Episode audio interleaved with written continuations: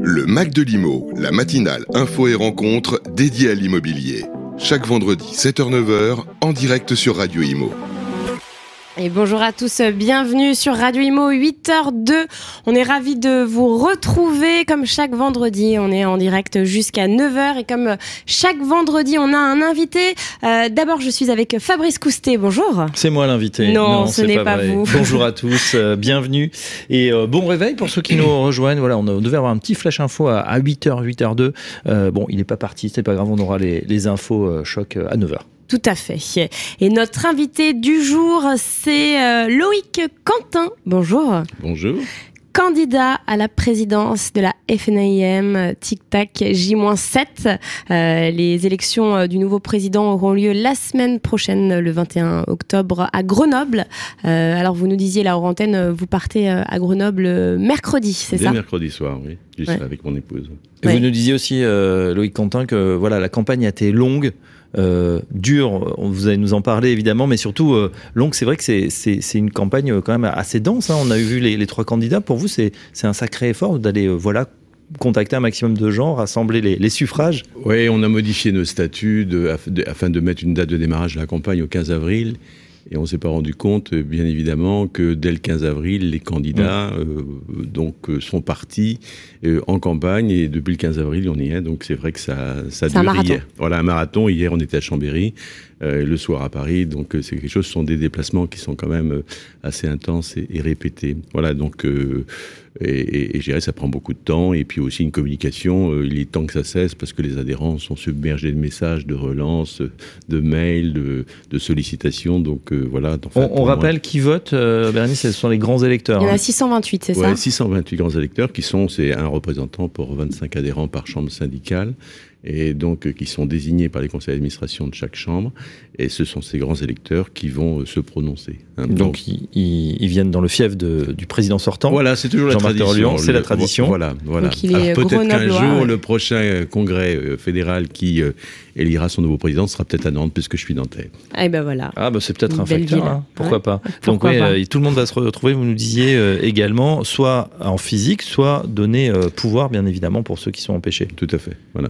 Tout cas, voilà pour ce Et vote. alors, pour faire un lien avec l'actu, hein, vous nous disiez que vous étiez euh, au sein de la FNIM un, un petit peu, enfin, vous commencez à vous inquiéter euh, au sujet de, de ces grèves hein, des, des salariés euh, de Total Energy, euh, puisque forcément, il y a plus de carburant Exactement. et beaucoup viennent euh, en voiture. Ça peut compromettre certains déplacements et certaines représentations. Et puis, on doit avoir un quorum dans tous les cas pour pouvoir procéder à l'élection. Euh, Et si jamais ça se produit, si jamais la grève euh, se poursuit, qu'est-ce qui va se passer? À votre avis Ce sera euh, repoussé ou euh, par à distance? Si on n'a pas la représentation d'au moins 50% des délégués appelés à voter, il faudra reporter l'élection, puisqu'on n'aura pas le temps matériel, ou alors il faudra...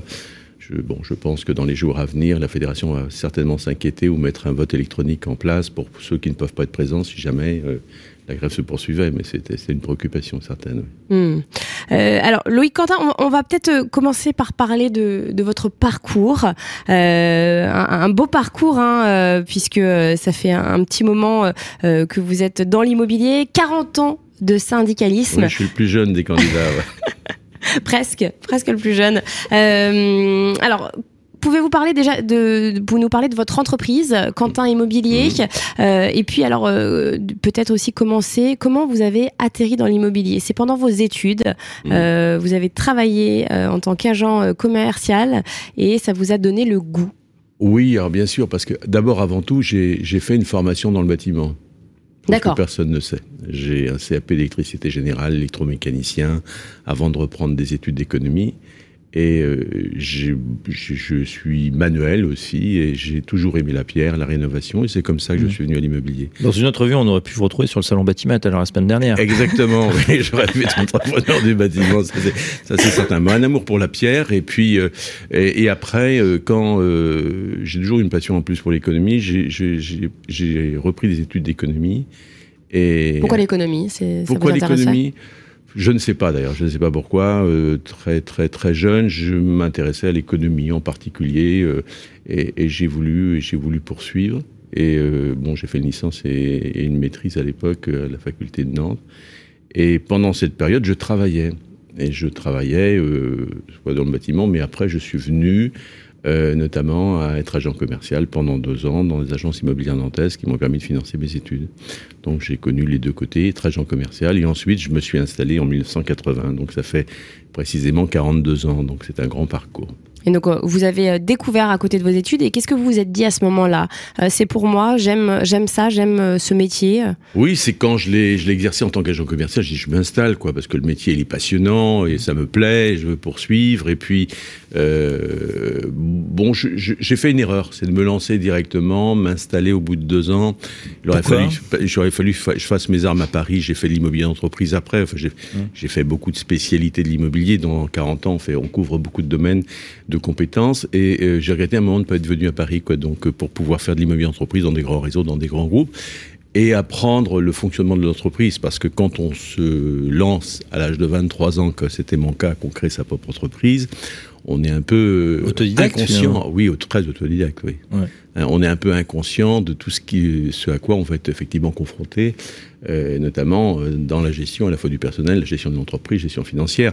Et nos formations à l'époque, les formations de l'immobilier n'existaient pas. Mm. Hein, elle n'a rien à voir avec ce que l'on connaît dans l'environnement dans lequel nous sommes aujourd'hui. Hein. Mm. La FNAIM existait déjà? Ah oui, la FNAIM existe depuis 1946 et, et moi, dès 1980, dès, 1980 j'ai adhéré et euh, j'ai eu ce, ce privilège euh, je dirais cet honneur en 1983 d'être à côté du président fédéral Roger Lemial sur les assises régionales, au moment où on était en plein débat euh, sur euh, combat contre la loi Quillot, loi du 22 juin 82, qui a amené une profonde transformation du secteur locatif.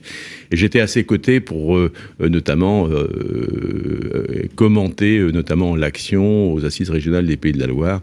Et par la suite, j'avais présenté une motion à l'Assemblée générale de la Fédération, c'est en 1984, et c'est lui qui m'a donné le goût de, le, goût de l'engagement, de l'engagement syndical. Voilà. Et ça, c'est un, ça fait partie, c'est ce qui m'a marqué, c'est ce qui m'a cranté et ancré dans une passion syndicale que, qui ne m'a jamais quitté depuis. Voilà. C'est quoi l'idée justement C'était voilà que de faire corps, de faire groupe. Euh, euh, l'union fait la force. On, finalement, en partageant les, différentes aventures, on est meilleur, on est plus fort? C'est pas forcément l'union fait la force, c'est de comprendre que nos métiers ont besoin d'évoluer.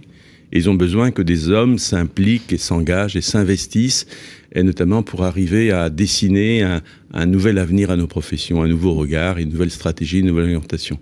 Et euh, ça a toujours été ma préoccupation de, de m'engager pour que nos professions soient mieux identifiées, reconnues, et, et parce qu'elles sont trop souvent mal connues et très méconnues. Alors mal connu et même je dirais un peu mal aimé, euh, mal considéré. Euh, l'agent immobilier, euh, voilà, il est entre le garagiste et, le pompiste en ce moment.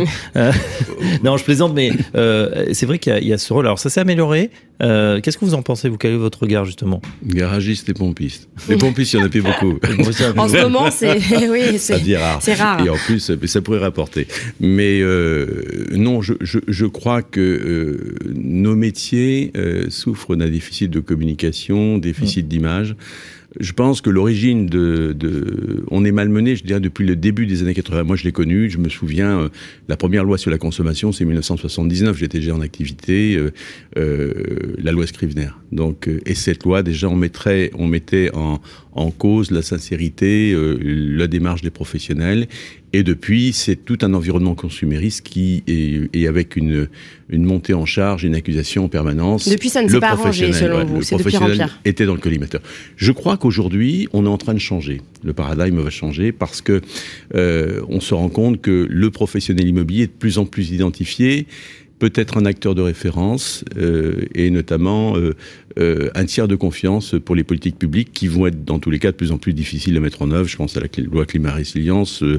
les politiques du logement auront besoin des professionnels, devront s'appuyer sur ceci pour pouvoir mettre en œuvre les politiques. Donc le regard du monde politique a changé. Quand on est sorti d'un d'un modèle ou d'une image, je dirais, de je dirais intervenant opportuniste, a aujourd'hui un intervenant nécessaire et indispensable. Mmh.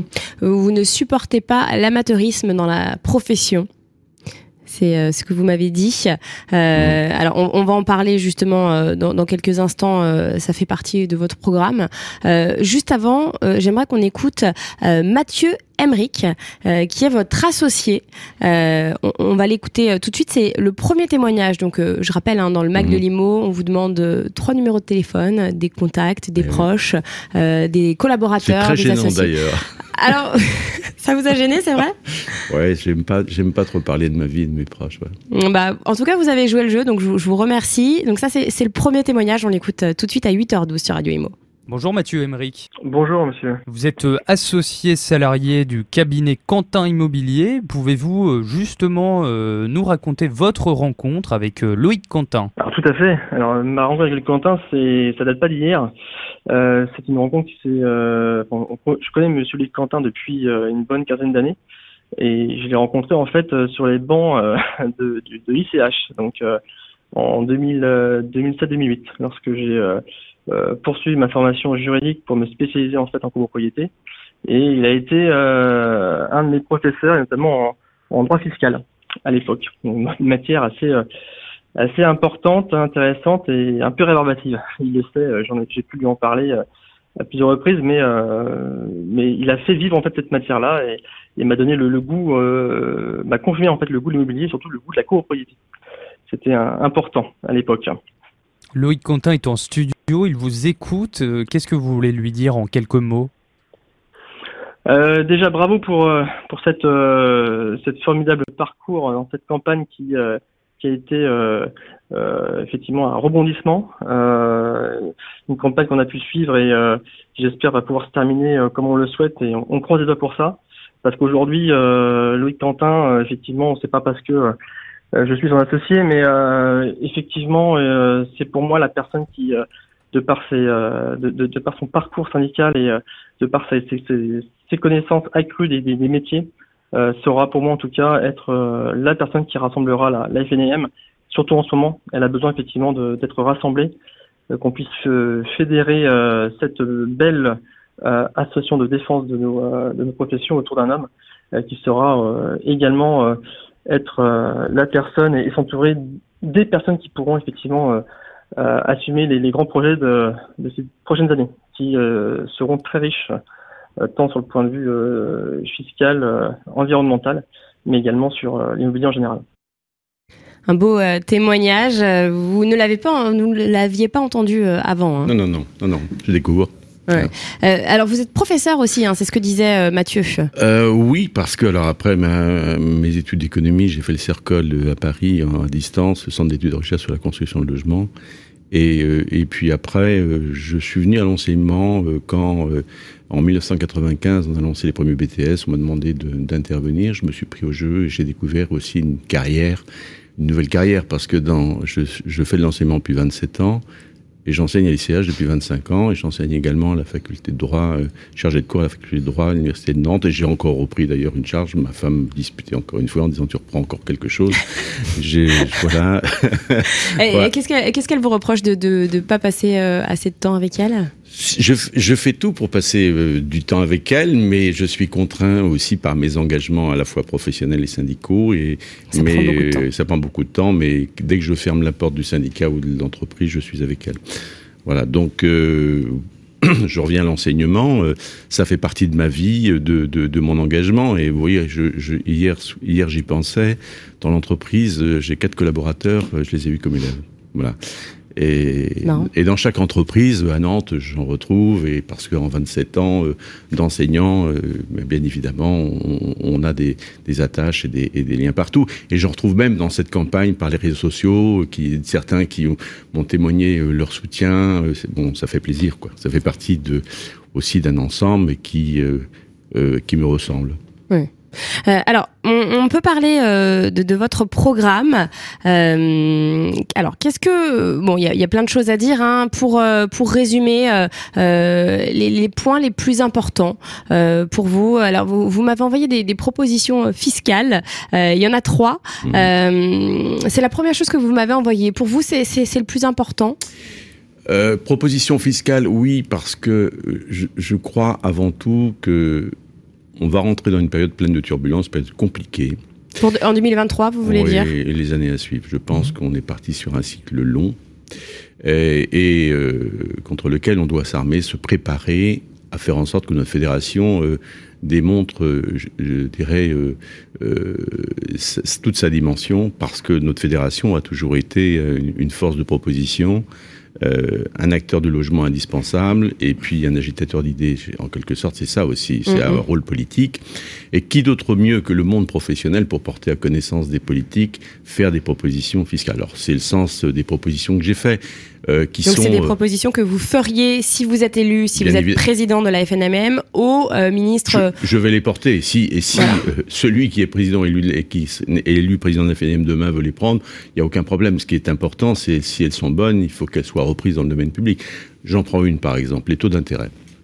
Taux d'intérêt, il y a encore deux ans, on est à un taux d'intérêt de 20%. L'année prochaine, on sera, on, là, on flirte avec les 3%, voire 4%. Euh, très simplement, euh, quand les taux augmentent, si vous voulez, ce que je propose, c'est qu'on assure et on permette, par un simple amendement sur une loi sur le logement, euh, d'assurer la portabilité des prêts en cours. Soit le vendeur conserve le prêt pour une autre acquisition, soit il est transmis à son acheteur. Ça va être compliqué à mettre en place. Non, c'est pas compliqué. Parce que, euh, et c'est là justement que l'expérience compte quand on fait de l'activité syndicale. J'ai commencé à vendre de l'immobilier en 1978. Mes premiers contrats, je vendais, on transférait les prêts crédits fonciers de France, notamment avec les biens vendus. C'est-à-dire que la vente était conclue avec la reprise, La reprise du prêt, du prêt restant à l'acquéreur. par les vendeurs sur les Mm. biens vendus, et l'acquéreur le reprenait. Donc, c'est-à-dire qu'il payait moins le crédit, il reprenait le crédit. Donc, c'est quelque chose. Mais les, personnes n'ont pas forcément les mêmes revenus, n'ont pas forcément. Alors bien, bien évidemment, c'est sous condition d'éligibilité, mais euh, l'intérêt, c'est que je donne un exemple dans la communication que j'ai fait, c'est sur un, un prêt de 300 000 à, à 1%, euh, il y a un gain au bout de trois ans de 38 000 euros, 38 000 euros de financement, euh, notamment s'il y a la portabilité, euh, s'il s'agit d'un prêt qui était contracté à 1%, et s'il l'est le lendemain à 3%. Donc plus le taux va augmenter, plus ça va être intéressant. Et là, il y a une élasticité sur le pouvoir d'achat qui est intéressante à, à, à mettre en œuvre et, et qui est profitable aux acquéreurs. C'est surtout intéressant pour ceux qui ont suivi, parce qu'il est encore tôt le matin, mais euh, parce que les taux sont en train de remonter. Ah oui. Euh, Non, mais c'est vrai, on a connu le Quentin 20 ans de baisse des taux. Le, le dispositif dont- que vous décrivez n'était pas forcément intéressant, puisqu'on pouvait avoir bah là depuis euh, Ah, des sûr. années et des années des bien taux sûr. plus bas. Mais aujourd'hui, c'est vrai où ça remonte extrêmement fort. Euh, c'est vrai que ça serait intéressant. Pas sûr que euh, la profession bancaire. Ah mais Ouais. Euh, soit- Bercy, ça coûte rien à Bercy. non, non, On- mais parce qu'avec la pression des banques, attention, parce que Ah. les, les banques, à mon Alors, avis, ne vont pas. il faut savoir ça va être compliqué Il faut savoir de. ce que l'on veut. Euh, la banque, elle a prêté, elle a assuré un prêt, elle a prêté, elle a anticipé effectivement son risque, Ouais. elle a sa marge, elle l'a, elle lui est garantie. Donc, alors, on ne remet pas en cause notamment sa profitabilité. On, remet en- on, on- on essaie de trouver un dispositif qui profiterait euh, notamment aux acquéreurs ou Aux vendeurs et qui est en plein dans le cadre du pouvoir d'achat. Ça ne coûte rien à l'État Hmm. et c'est une mesure qui soutient le marché. Hmm. Mesure simple, Oui. Mesure simple. Voilà, il suffit d'une volonté politique. Et le rôle du syndicat, c'est effectivement de faire en sorte qu'il y ait la volonté politique derrière. Hmm. Autre proposition, euh, vous voulez euh, permettre de défiscaliser, rénover et défiscaliser. Euh, vous voulez permettre aux propriétaires d'être exonérés de tout impôt euh, sur leurs revenus locatifs euh, à compter de leur départ à la retraite dès lors qu'ils procèdent aux travaux de rénovation Énergétique. énergétique hein, par rapport Alors, à la loi climat et résilience Tout- dont tout- on parle tout- énormément. Bon, vous savez très bien euh, euh, que la loi climat résilience va sortir de son parc euh, 1 609 000 logements euh, quantifiés aujourd'hui pour tous les AFG et ce Mm. euh, avant le 1er janvier 2028. C'est-à-dire qu'il va y avoir- une évaporation du parc de l'offre C'est une locative. catastrophe. C'est une catastrophe. Il y a déjà une pénurie Un- de logement en France. 1 euh, million 600 000 sur euh, 7 millions 2 de logements locatifs Mm, mm. dans le parc privé, c'est presque 25 Donc, comment retenir ces propriétaires? Aujourd'hui, euh, euh, ça a été réaffirmé. Je crois dans le parc francilien, il y a 50% des propriétaires de FG qui ont envie de vendre. Il faut stopper l'hémorragie. Oui. Parce que on peut pas d'un côté avoir une politique d'incitation à l'investissement locatif comme on le conduit depuis 35 ans, et puis à côté laisser un parc s'évaporer et voir des offres de logements disparaître quand on connaît toutes les tensions sur les marchés. Donc Mm. comment retenir ça?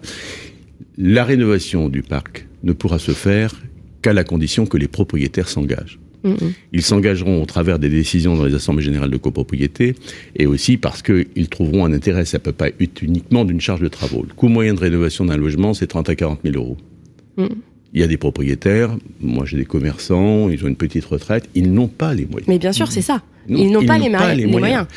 L'État n'a pas les moyens de soutenir. Et, c'est pas la prime rénov qui va nous permettre de rénover le parc locatif. Et j'aimerais aussi préciser une chose la plupart des propriétaires bailleurs euh, ont un crédit sur euh, sur euh, sur le dos hum. et donc le, les loyers perçus hum. remboursent le crédit et ils n'ont pas en fait une enveloppe. Exactement. Alors quand on corrèle ça ils font, au problème de retraite, qui est un problème aussi pour les Français les Français, les, on le voit dans l'Assemblée générale. Moi, j'ai fait des, expériences tests auprès de copropriétaires. Ils me disent bah, écoutez, si c'était ça, c'est super. Mm. C'est-à-dire que vous partez en retraite, vous avez fait l'effort de rénover, de répondre à cette obligation de rénovation énergétique. Vous êtes dispensé de déclaration sur un logement, déclaration de revenus. C'est-à-dire qu'on apporte un complément de retraite si vous avez 6 ou 700 euros. Mais si Bercy écoute d'ailleurs, eh bien, ils peuvent faire la simulation. Ça coûte moins cher, ce dispositif coûte moins cher que d'abonder avec des aides successives qui n'ont pas forcément le même effet. Donc, c'est une vraie réflexion, je pose sur la table. Hein. C'est-à-dire que investissons aujourd'hui, défiscalisons demain, on diffère la prise en charge par l'État parce que l'État n'aura à avoir une perte de recettes qu'au moment de la mise en œuvre, soit départ de la retraite, et au plus tôt au moment de la date de mise en œuvre du rénovation du parc euh, de logement. Donc, c'est une, c'est un, finalement, c'est une aide qui est différée. Il y a une étude euh, FNIM qui est sortie euh, là cette semaine ou la semaine dernière à ce sujet. vous êtes, vous comprenez, il y a 30% des, propriétaires bailleurs qui ne respecteront pas justement la loi sur l'interdiction de, louer les, logements, les passoires thermiques. Vous comprenez ces, ces propriétaires bailleurs qui ne peuvent pas faire les travaux et du coup qui ne vont pas les faire et qui vont continuer à, louer leur euh, Alors, il y, a deux façons, parce que dans tous les cas, ils seront obligés de se soumettre à la décision des copropriétaires de faire les travaux de rénovation sur les parties communes si la décision est prise. Mmh. Euh, et euh, au niveau de leur appartement, s'ils ne le font pas, dans tous les cas, s'il il y a toujours un classement énergétique qui est insuffisant, ils s'exposeront dans tous les cas des sanctions. mais dans vous savez que dans tous les cas, dans le parc locatif, malheureusement, on a 40% du parc qui est intermédiaire les propriétaires qui s'affranchissent des règles de droit sont ceux qui ne sont pas intermédiaires très souvent. Mm-hmm. On n'annexe pas de diagnostic, de certificat de contrôle, etc. Euh, et, finalement, on a un marché, un marché parallèle qui est en train de se constituer. Il faudrait surtout pas arriver à un tel dérèglement du parc locatif. Donc, mm. Voilà pourquoi il faut ramener de la sérénité et, qui doit conduire à la stabilité de, de cette offre et puis rassurer, rassurer. Mais les propriétaires sont tout à fait favorables dans la mesure où ils voient l'intérêt. Mais ça va être de plus en plus difficile d'engager ces travaux. Et puis, voire même, je voudrais, puisqu'on parle de cette loi climat-résilience, il faut être assez pragmatique et réaliste sur euh, l'environnement de la mesure. Euh, on nous demande de rénover euh, des, logements, et notamment ces 3 200 000 sur les E, F et G avant 2034. les F et G, c'est 1 600 000 à 609 000 avant 2028, mais on n'a pas pensé au tout le processus de décision aux gestionnaires de copropriété qui vont devoir présenter leur assemblée générale, mm. à la fois les études techniques de réalisation, les devis, les suivis. On n'est pas extensible, euh, on n'est pas élastique euh, en fonction de la politique de l'État. Et puis il y a un deuxième point. Et là, je m'apprêterai, euh, si je suis élu, je conduirai ce dossier, je prendrai rendez-vous avec la ministre des Entreprises, je prendrai contact avec l'FFB, avec la CAPEB, avec l'ensemble des organisations du bâtiment notre outil productif n'est pas en mesure de répondre à l'urgence des travaux qu'on voudrait nous imposer. Il y a la loi, mhm. et après, comment on va appliquer Ce qu'on fait, ça sur, ce qu'on fait sur le terrain. Bah, vous savez, aujourd'hui, nos, nos, nos, syndics de copropriété, on a déjà du mal à faire ne serait-ce que d'une intervention curative sur l'entretien de nos mhm. immeubles. On n'a plus d'étancheurs, on n'a plus, de, on plus de couvreurs, on a du mal à trouver tous les corps d'État. Donc il y a peut-être une question à poser. Qu'est-ce qui, alors faire quoi? Appel aux Ukrainiens, aux Roumains, aux, Russes? Bon, il faut poser la vraie, la vraie question. Comment va transformer et conduire ces travaux de rénovation énergétique. Je crois qu'il faut être en phase, il faut en, phase avec les objectifs et réaliste. On, se retrouve euh, juste après euh, votre deuxième choix euh, musicaux à 8h25 sur Radio Imo.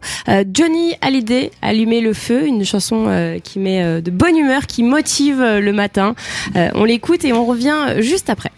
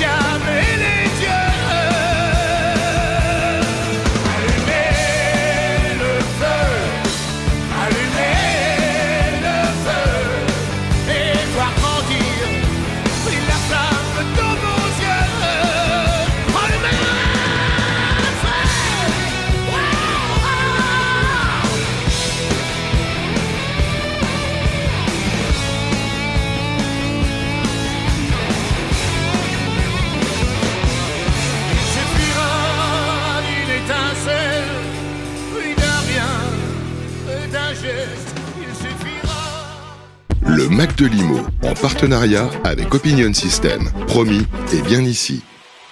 Le feu. Johnny Hallyday euh, à 8h30. Bienvenue si vous nous rejoignez. Euh, nous sommes en direct jusqu'à 9h dans le MAC de Limo. Euh, Loïc Quentin, candidat à la présidence de la FNIM, est avec nous. Les élections auront lieu la semaine prochaine à Grenoble, le 21 octobre.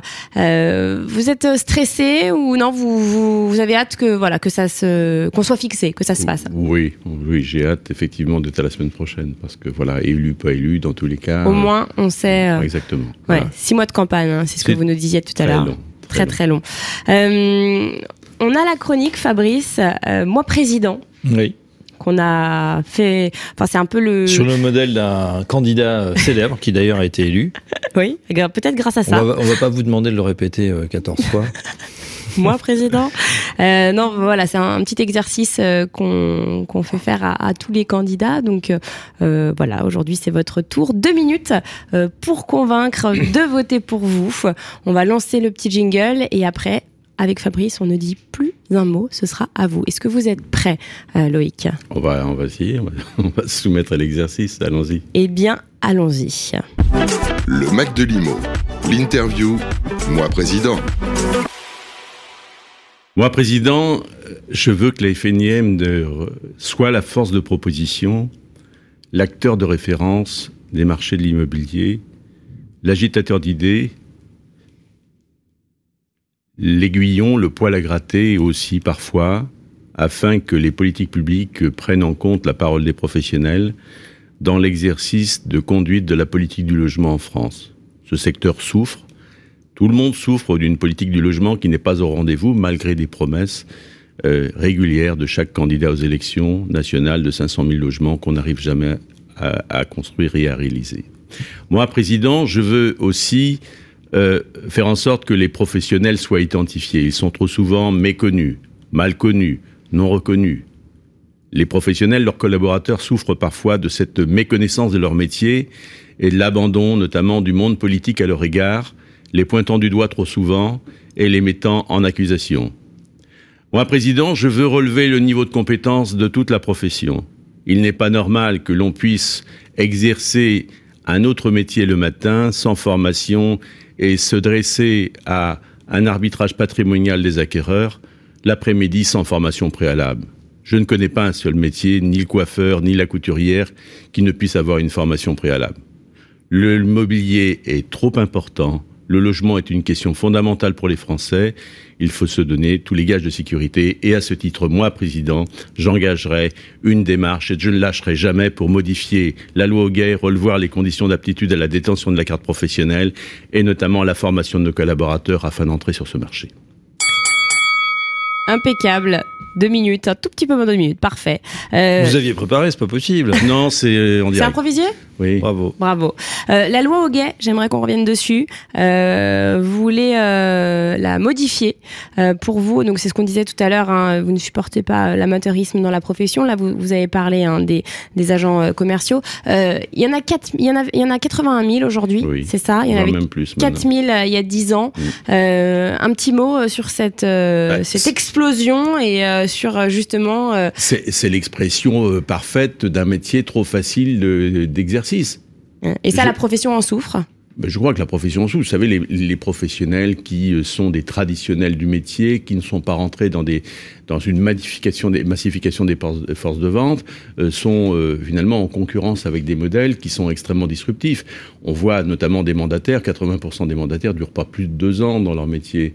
Et ils vivent sur quoi? Sur euh, le contact du, de la grand-mère, le grand-père, la sœur, l'oncle qui leur apporte une affaire. Ils font deux à trois ventes dans l'année. Ils viennent en concurrence avec un modèle sans accomplir euh, l'essentiel de notre métier, accompagner le client et notamment notre valeur ajoutée, c'est le conseil, c'est la compétence qu'on met à disposition. Et on n'est pas là à être uniquement pour être des ouvreurs de porte. Je suis extrêmement remonté contre ça. Je n'ai rien contre des modèles économiques innovants. Surtout pas. Je ne suis pas contre les réseaux mandataires. Je suis contre le fait qu'on puisse exercer de façon artisanale et sans compétence initiale. sans formation. Sans formation, un tel métier. Je le disais tout à l'heure, on coupe pas les cheveux sans un CAP aujourd'hui en France. Et aujourd'hui, on peut faire de l'immobilier sans formation préalable, être agent de préfecture le matin, j'en connais un, et qui euh, est mandataire l'après-midi. C'est insupportable. Et c'est une question de respect du monde professionnel. Donc je me battrai sans relâche pour ça et je ferai ce combat avec les autres syndicats. Je suis aussi pour travailler avec les autres syndicats dans le cadre de ce mandat. Je ne veux pas pour isoler. La FNIM doit montrer l'exemple elle doit effectivement aussi travailler avec les autres. Hmm. On, va écouter euh, le deuxième témoignage euh, qui, est pour euh, vous. Jérôme de Champ-Savin. que Raphaël Delapré, notre journaliste, a eu au téléphone. On va l'écouter tout de suite. Bonjour Jérôme de Champ-Savin. Bonjour Raphaël. Vous êtes président de chambre de Loire-Atlantique et un confrère de Loïc Quentin. Pouvez-vous nous raconter votre rencontre? Ah Oui, tout à fait. La, la rencontre avec, avec Loïc Quentin, euh, c'est avant tout une rencontre euh, dans le cadre de la Chambre FNIenne de l'Atlantique. Euh, moi, je suis, je suis agent immobilier depuis, depuis 30 ans. Je suis à la Chambre de, la Loire-Atlantique depuis 25 ans et administrateur de cette Chambre depuis une vingtaine d'années. Loïc a été président de notre Chambre de Loire-Atlantique pendant, pendant 12 années. Et, au cours de, sa mandature, nous avons appris à, le connaître. Nous avons appris à l'apprécier euh, en travaillant à ses côtés et en, découvrant un homme euh, foncièrement euh, et viscéralement euh, dédié à la cause à la cause syndicale et à la cause de notre de notre joli métier d'agent immobilier, de transactionnaire et d'administrateur de biens. Il est en studio, il vous écoute, qu'avez-vous à lui dire? Ah bah, Écoutez, je, je, pense que ce que je peux dire à Loïc, un grand merci de, de continuer à, à, défendre la cause de nos métiers, à défendre la cause de nos professions, en s'engageant dans un nouvel dans une nouvelle aventure qui est euh, l'élection euh, du prochain président de la FNIM.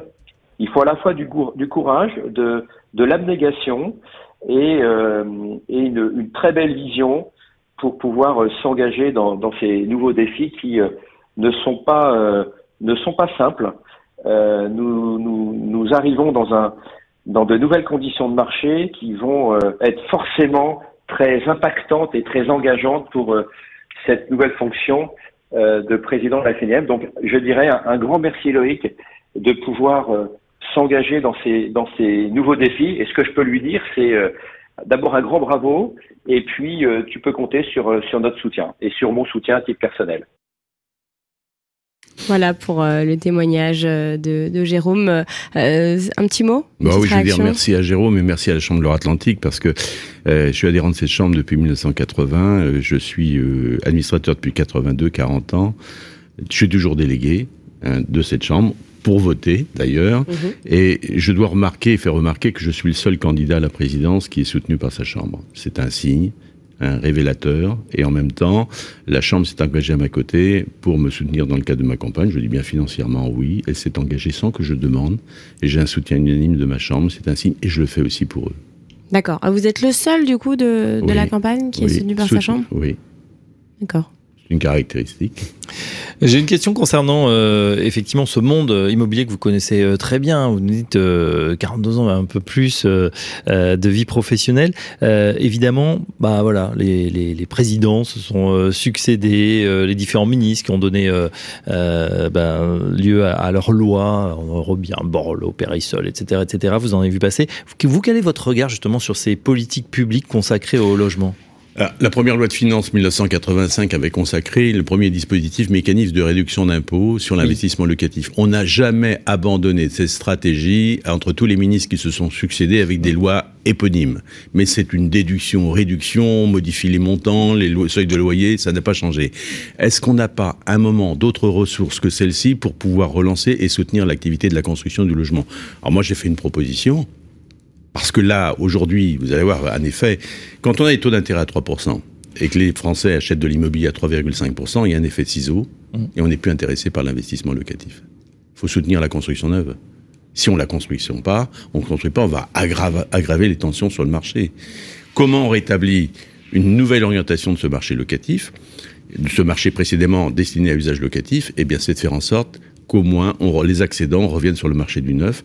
Et moi, je suis pour euh, étendre notamment la réduction d'impôts au primo-excédent. Un exemple très simple, aujourd'hui le, le Pinel c'est 300 000 euros, 21%, c'est 63 000 euros de réduction d'impôt. Est-ce qu'au nom de l'équité fiscale, un primo-excédent ne peut pas bénéficier des 63 000 euros de réduction d'impôt, lui permettant d'acheter au même prix que quelqu'un qui achète pour louer, soit 237 000 euros, alors qu'aujourd'hui il est condamné et contraint de l'acheter 300 000 la, sauf, que, sauf que euh, on, peut, on pourrait opposer euh, les cantins que primo-excédent, ça veut dire souvent euh, voilà, des gens qui, qui démarrent dans la vie active, qui ne sont peut-être même pas imposables. Mm. Comment on fait dans ces cas-là? Oui, mais ils peuvent le faire aussi sur un, dans un cadre locatif. Non, mais je crois que le, le, le texte et la proposition, mm-hmm. on peut la revoir. Ça peut être un primo-accédant ou secondo-accédant, euh, quel des gens est soumis à des critères. Mais ce qu'il faut, c'est permettre au marché de se sortir uniquement de cette cuisine interne qu'on a depuis 37 ans et d'orienter le, de, de, réorienter le marché vers ses fondamentaux. Avant tout, un marché de l'immobilier, mmh. c'est de nourrir de couches, mais d'abord de l'habitation pour ceux qui en ont besoin, et, et deuxièmement pour ceux euh, qui ont besoin aussi de se, de se loger à titre locatif. Mais derrière cette remarque et cette proposition, on entend en creux que c'est quand même un, un, problème de prix et euh, le fait qu'aujourd'hui on ait des nouvelles normes, euh, notamment en termes, euh, voilà, on parle, on parlait de RT 2012, réglementation thermique, on est passé mmh. à la réglementation énergétique 2020 qui est encore plus contraignante en plus coût des matériaux, coût des matières premières, euh, on voit quand même que les prix du neuf aujourd'hui explosent. Qui peut euh, bientôt, ça va être extrêmement bah, compliqué si d'acheter du neuf. Alors, si vous voulez, moi, je vais vous donner une explication très simple. Ça va pas faire plaisir à certains. Si on veut faire baisser les prix du neuf, on arrête cette politique hypocrite dans toutes les villes de France où les maires mettent sous pression les promoteurs et leur dit leur disent vous allez consacrer 40% de votre production à la, au, au, logement social. Je suis mmh. pour le soutien de logement social. C'est une politique publique. Mais qu'on fasse peser effectivement cette charge directement aux promoteurs qui le répercute directement sur les, sur les prix, ouais. et les investisseurs, c'est un transfert de prix, c'est inflationniste, c'est insupportable. Et j'espère que Et ça, ça réglerait, vous pensez euh... Eh bien, on va arriver à baisser dans tous les cas le prix de revient. Quand vous consacrez 4, 40%, moi je vois à Nantes, il est exigé du promoteur de le vendre 2500 euros le mètre carré quand on vend du neuf à 7000. Du coup, il se rattrape de l'autre côté? Ben voilà, il est contraint, il est obligé pour son équilibre financier. Voilà. Donc c'est une mesure simple, c'est de la logique. Hein. Et plutôt que de donner de la réduction d'impôt à des Français Mais qui du coup, achètent Qu'est-ce qu'il faut faire il faut, il faut moins de logements sociaux? Ah non, pas du tout. Le logement social fait partie effectivement des objectifs et de l'intervention de l'État. Mais l'État, justement, doit assurer sa politique. Plutôt que de distribuer des réductions d'impôts en Pinel sur de l'investissement locatif, qu'on ne maîtrise pas, et, euh, et bien dans ce cas-là, il faut aider le secteur social pour construire des logements sociaux. C'est ça la vraie politique. Mmh. Comme elle a toujours été conduite. Mais là, on assiste à une déviance que personne ne dénonce. C'est pas tellement le rôle de la FNIM. Je sors un mmh. petit peu de ce cadre-là. C'est pas le marché du neuf. Mais vous savez, le marché, est un, le marché de l'immobilier est un ensemble. Il y a le neuf et l'ancien. Et le neuf fait partie de cet équilibre. Bien évidemment. Euh, on parle beaucoup, euh, on le voit dans tous les salons euh, auxquels on participe avec Radio Imo, de transition énergétique. Et là aussi, c'est une transition qui est de toute évidence inflationniste au moment où justement euh, les Français déjà, euh, vous le voyez dans vos copropriétés bien évidemment, hein, voient la facture euh, augmenter, doubler, tripler, euh, décupler pour certaines copro. Comment on peut faire pour engager cette, cette transition énergétique sans finalement contraindre, brusquer les propriétaires et les professionnels? Ah, Vous parlez de la rénovation énergétique Oui, tout à fait bah, la rénovation énergétique, ça va être un exercice, on en a parlé tout à l'heure, ça va être un exercice compliqué.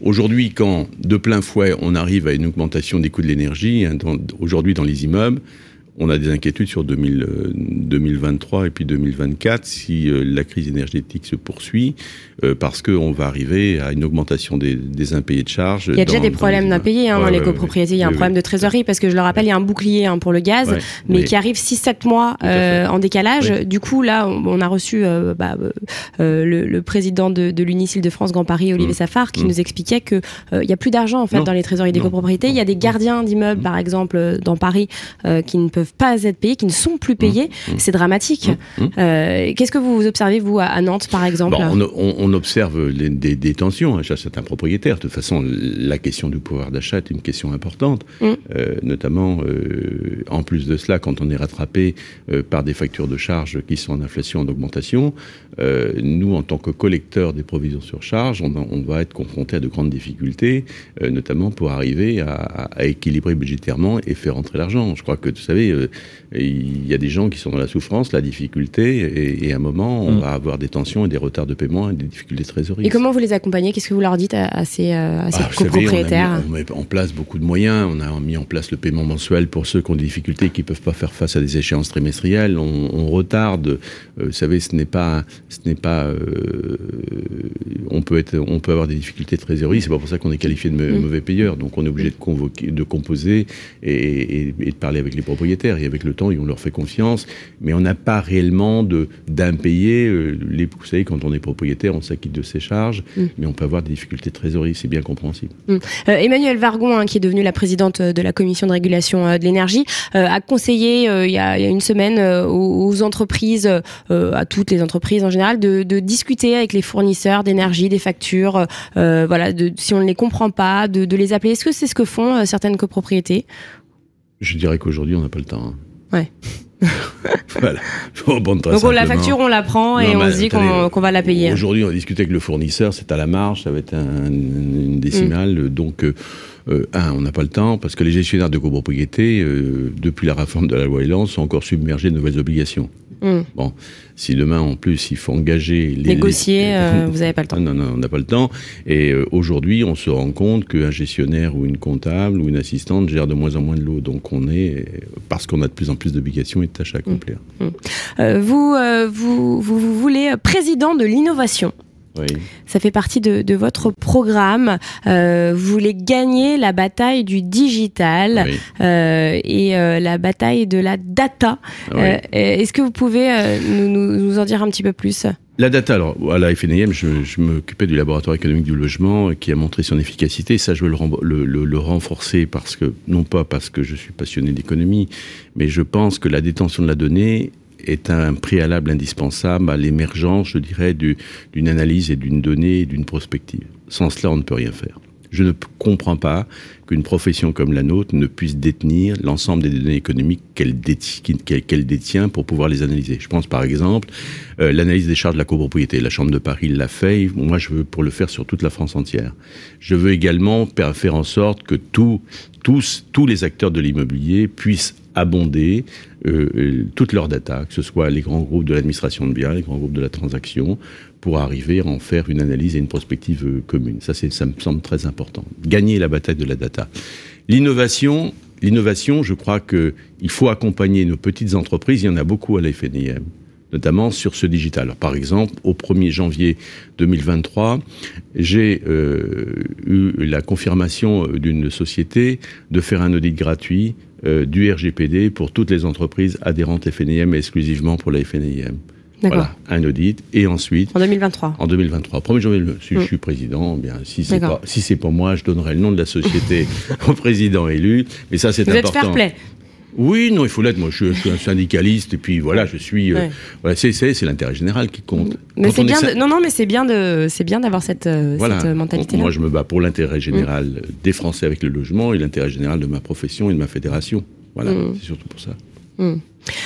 alors, il est 8h47. On va peut-être écouter le dernier témoignage, le plus important, celui de votre épouse. on l'écoute tout de suite et on, on revient juste après sur Radio Emo.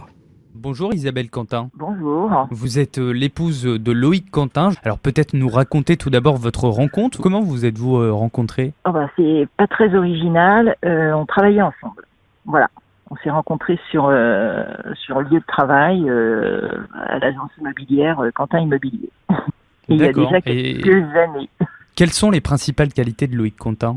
Alors, ses principales qualités, c'est son, son énergie euh, sa capacité à, embarquer, et puis aussi euh, sa, passion. Euh, c'est quelqu'un de passionné, aussi bien dans sa vie privée que dans sa vie professionnelle, et puis et ben du coup tout l'investissement qu'il peut, qui peut, qui peut y mettre et l'énergie. Est-ce qu'il a quelques défauts, par exemple? Oui, bien sûr. il a quelques défauts. Pas toujours de très bonne foi. Mais voilà, euh, quelque chose qu'on retrouve chez beaucoup d'hommes. Et qu'est-ce que vous aimez le plus euh, chez, votre mari? Ah, Je pense à son intégrité et sa, capacité à, se battre pour euh, défendre ses idées, ses convictions. Loïc Quentin est en studio, il vous écoute. Qu'est-ce que vous voulez lui dire? Lui dire que même si au début j'étais pas pas emballée par le fait qu'il qu'il se porte candidat, euh, pour autant euh, j'ai bien compris que pour lui euh, c'était extrêmement important, que ça faisait partie de sa vie. Ce- C'est enfin 40 ans de syndicalisme, euh, je pense que c'était important pour lui d'aller jusqu'au bout et, et que bah, je suis à ses côtés, je le soutiens bien évidemment. Un beau témoignage, euh, on vous sent touché, ému. Oui. Ouais, ouais. Parce que, alors, vous me disiez euh, la semaine dernière que, en plus, euh, votre épouse était très pudique, hein, que, que voilà, c'était, Mm. c'était vraiment un beau geste de sa part d'avoir accepté de. 37 de- ans de vie commune, oui, et là, 37 ans de syndicalisme avec moi, d'entreprise, donc Ah, euh, C'est pas évident parce qu'on sait que c'est quand même, euh, vous nous l'avez dit un petit peu, les, euh, c'est challenging, c'est beaucoup d'efforts hein, cette campagne et, et puis euh, votre engagement, euh, c'est l'aboutissement aussi de, de ces de ces 40 années passées sur sur le terrain, cette campagne finalement, parce que c'était vous en rêviez peut-être pas en vous rasant, Loïc Quentin, c'était, je sais que quelqu'un vous en tirait un petit peu par la manche. J'ai déjà rêvé il y a 10 ans. Vous savez que je me suis présenté Oui. il y a 10 ans contre Jean-François Beuet et j'étais le pestiféré de la fédération. Finalement, je n'étais pas le- celui de l'appareil et, je suis resté dans le paysage syndical. J'ai persévéré parce que, et puis même si je ne suis pas élu, je vais continuer dans le paysage syndical. Vous avez votre place, en tout cas. Oui, très certainement. Mm. Voilà, je crois que les- je me dis c'est surtout de de, de de de servir. Alors c'est vrai qu'avec mon épouse au début, euh, elle n'était pas du tout enchantée. euh, voilà, je pense que Ce qui, ce, que- ce qui- ce qu'il se comprend, ce ce qui, se tout à fait, comprend. ce qui est tout à fait normal parce Bien que euh, je dirais on met de côté sa vie de couple euh, quelques jours de la semaine et il faut le comprendre et, et je la remercie. Ouais, mais en tout cas, euh, c'est très beau à voir. C'est vrai qu'on vous sent euh, touché, ému, et, euh, et ça fait plaisir. 37 ans de vie commune et, euh, et de l'amour, du, du respect. Voilà, c'est c'est touchant et beau à voir. Alors, on va parler un petit peu de ce que vous aimez dans la vie. Comme vous êtes de Nantes, évidemment, vous aimez la mer, la pêche. Euh, alors, vous, vous pêchez en mer, c'est ça? En eau douce aussi? Alors de- depuis l'âge de 10 ans, je- la pêche. J'avais 10 ans, je partais à la pêche avec mon vélo, et mes cannes à pêche et je, je m'isolais toute une journée au bord d'un étang ou une rivière. J'aime la pêche en eau douce, j'aime la pêche en mer, je suis pêcheur à la mouche aussi. Euh, la pêche en mer, oui, en bateau, dans le golfe du Morbihan. Eh oui. Un très bel endroit. Que je connais bien. Voilà. C'est le plus bel endroit du monde. C'est vrai. Voilà. C'est vrai que ça, ça permet de, vous ressourcer, Oui, de oui, vous voilà. couper du monde. C'est comme ça que vous. vous, vous- C'est mon exutoire, mais c'est pas le seul. hein. J'en ai Ouais. un autre qui est le jardinage. Alors, vous aimez la terre, ça, on, Ouais. en, a, on en a parlé aussi. Vous aimez euh, jardiner. Vous avez une serre. Qu'est-ce que vous faites pousser sous votre serre? Alors, ma serre, je l'ai fait construire à l'ancienne. C'est une serre sur un modèle de 1880 en euh, façon avec une charpente Eiffel qui est très belle, avec euh, des verres, euh, en verre. Et bah, ce que je fais, je fais des semis, plants de tomates, toutes les variétés de tomates, salades, concombres, aubergines, haricots verts sous serre aussi. Puis j'ai un potager à l'extérieur avec bah, tous les légumes, les Ouais. poireaux, les salades, les choux, les, les radis. euh, et j'aime tout la terre. Voilà, c'est un moment pour moi qui est extraordinaire. Je suis avec mon chat, il me regarde, il est content. on est tous les deux. C'est un beau moment. voilà. Vous ressourcez quoi. Oui, puis la vie est simple. Vous savez, moi, je suis un homme simple et, et- et j'aime ce genre de vie, quoi, des moments très simples. Et voilà. Donc, Vous pu- aimez la nature, Oui, j'aime beaucoup la nature. Parce les que animaux, la nature, la, la terre. nature, et puis voilà, il faut la respecter. Euh, je ne suis pas euh, écologiste, je suis écologique. Alors, c'est quoi la différence? Bah, la différence, c'est qu'on peut être écologique sans s'engager pour une défense et faire de l'écologie une politique. C'est ça la différence pour moi. Est-ce que, en Voilà. plus, les Et- écologistes sont tous écologiques? J'en suis pas sûre, moi. Voilà, c'est possible, mais tous les Français peuvent être écologiques. Mm. Et ça, c'est le sens de l'éducation, de la pédagogie. euh, Voilà. Ouais, c'est des petits gestes au quotidien. Oui, Après, fait. personne Voilà. n'est parfait. Et puis hein, après, peut- euh, voilà, moi j'aime le jardinage aussi parce que c'est la culture du goût. euh, J'aime manger et puis c'est extraordinaire de goûter, euh, de manger ses propres Vous légumes. cuisinez également, euh, Quentin Non, ça c'est mon épouse. Elle cuisine très bien. euh, voilà, c'est merveilleux. On se complète parfaitement. Donc oui, vous, vous apportez les tomates, Voilà. les, les concombres, Attendez, les attendez, qu'est-ce qu'on trouve en ce moment dans le jardin du coup Ah, il n'y a rien. le Il n'y a, plus a rien. Il n'y a plus rien, non, c'est fini. Si, le potiron, les les oui, oui, c'est la, fin. là. Puis on a eu un été quand même compliqué. On n'a pas Ouais. arrosé, donc c'était pas simple. C'était Ouais, une c'est vrai que difficile. ouais, c'était. euh, J'étais plus souvent le Morbihan que chez moi, donc enfin, jardin. Il fallait faire un choix. Voilà. Et, et du coup, alors plutôt euh, poisson que viande? Ah, je mange, pourrais manger que du poisson. Ah, c'est vrai. Coquillages, crustacés, c'est fantastique, quoi. Les, les, huîtres qu'on ramasse sur les roches dans le golfe du Morbihan sont excellentes. C'est vrai. C'est vrai qu'on est, on est bien, on est bien là-bas. Euh, vous aimez aussi le bricolage. Alors vous, vous l'avez dit en début d'émission. Hein, euh, vous avez un, un CAP euh, dans le dans le bâtiment. Ça vient de là? Oui, ce que j'ai toujours, oui, j'ai toujours, c'est exactement pareil pour moi. J'aime bien, j'aime bien toucher à tout. Je suis passionné. Mm. Dès que je m'attache à quelque chose, je m'intéresse, je vais jusqu'au bout et puis je suis autodidacte. Alors, depuis toujours, je suis autodidacte. Mm. Et donc tout ce que je touche, eh bien, je regarde, je recherche. Et, vous êtes curieux en fait. Oui, curieux, voilà. voilà. Mais il faut que ça vous intéresse. Faut qu'il y ait un, voilà, euh, faut qu'il y ait une passion, un intérêt particulier pour les choses. Tout à fait. Et le, bricolage, c'est aussi un exutoire. On pense à autre chose. C'est bien. C'est. Ouais. En faisant du coup très manuel, euh, voilà, jardinage, euh, bricolage. Est-ce que lecture, cinéma, il y a, d'autres passions dans votre vie, Le cinéma avec mon épouse, oui. Hein. Lecture. Alors j'ai toujours, euh, euh, j'ai une culture en zigzag, moi. Une lecture en zigzag. D'accord. Ça paraît un peu étonnant. C'est-à-dire C'est-à-dire que j'ai toujours eu l'habitude, euh, les mathématiques en sciences éco, on faisait beaucoup de mathématiques et j'avais pas un bon niveau de mathématiques puisque au départ j'avais pas de baccalauréat. Et donc quand je me suis lancé, eh bien j'ai fait une culture en zigzag. J'avais au moins 14 ou 15 bouquins de maths pour pouvoir effectivement me permettre d'accueillir et de rattraper le temps perdu.